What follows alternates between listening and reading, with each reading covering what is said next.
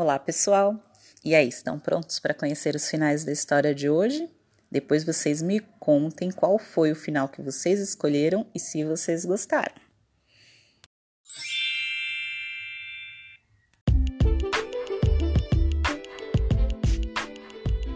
Primeiro final. Os automóveis corriam na direção do rio. O flautista, sem nunca parar de tocar, esperava por eles na ponte. Quando o primeiro carro chegou, que por acaso era justo o carro do prefeito, ele mudou só um pouco a melodia, acrescentando uma nota mais alta. Como que é um sinal, a ponte ruiu e o carro mergulhou no rio e a correnteza o levou para longe. E caiu o segundo, o terceiro e todos os automóveis, um atrás do outro, de dois em dois, aos montes, iam afundando com um último rugido do motor, um estertor do escapamento e a correnteza os levava embora. As ruas, de onde os carros tinham sumido, eram tomadas pelos meninos triunfantes com suas bolas, pelas meninas com suas bonecas nos carrinhos, por triciclos e bicicletas, por babás que passeavam sorrindo. Mas as pessoas arrancavam os cabelos, ligavam para os bombeiros, reclamavam com os guardas na rua. E vocês permitem essa loucura? Façam-no parar, por mil demônios, façam calar aquela maldita flauta. Joguem o flautista no rio, ele e a sua flauta.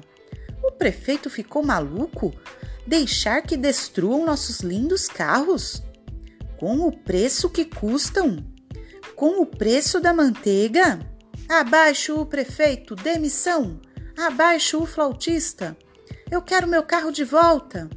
Os mais estourados partiram para cima do flautista, mas tiveram que parar antes de poder tocá-lo Invisível no ar, havia como que um muro a protegê-lo, contra o qual os rebeldes batiam em vão com os punhos e os pés. O flautista esperou até que o último carro mergulhasse no rio. Depois, mergulhou também. Nadou até a outra margem, fez uma, uma reverência, deu meia volta e desapareceu no mato.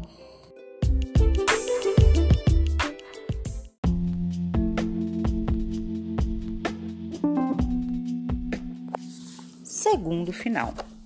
Os automóveis correram para o rio e ali se atiraram, um atrás do outro, mergulhando com um último gemido da buzina. O último a mergulhar foi o carro do prefeito. Àquela altura, a praça principal já estava repleta de crianças brincando, e seus gritos alegres cobriam os lamentos dos cidadãos que tinham visto seus carros desaparecerem ao longe, arrastados pela correnteza. Finalmente, o flautista parou de tocar Ergueu os olhos e só então viu a multidão ameaçadora que marchava para cima dele e, à frente de todos, o senhor prefeito. Está contente, senhor prefeito? Eu vou lhe mostrar como estou contente. Pensa que foi bonito o que você fez? Não sabe quanto trabalho e quanto dinheiro custa um automóvel? Bela maneira de livrar a cidade.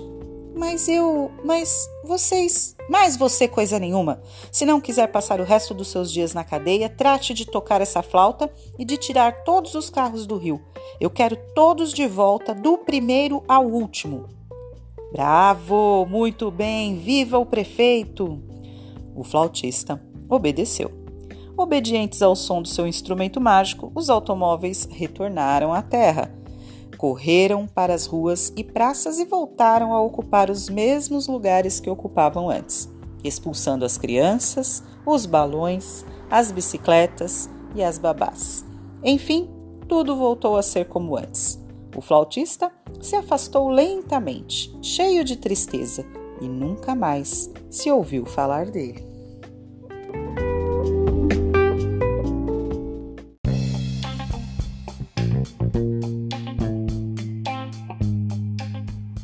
terceiro final. Os automóveis corriam, corriam em direção ao rio como os ratos de Hamlin. Que nada! Corriam, corriam e de repente não havia mais nenhum deles em toda a cidade, nenhum na praça principal, as ruas vazias, as avenidas livres, os canteiros desertos. Para onde teriam ido? Aguçem os ouvidos e vocês ouvirão. Agora eles correm debaixo da terra Com a sua flauta mágica, o estranho jovem escavou estradas subterrâneas por baixo das estradas e praças por baixo das praças. Agora, os carros correm lá embaixo. Às vezes, eles param para que seu dono possa subir a bordo e depois retomam a corrida. Agora, há lugar para todos. Debaixo da terra, para os automóveis, em cima, para os cidadãos que gostam de passear enquanto falam do governo, do futebol ou da lua. Para os jovens que gostam de jogar bola, para as mulheres que vão fazer compras. Que burro! gritava o prefeito. Que burro que eu fui de não ter pensado nisso antes! Depois, fizeram uma estátua na cidade para o flautista. Na verdade, duas. Uma na praça principal e outra embaixo, entre os carros que correm sem parar pelas galerias.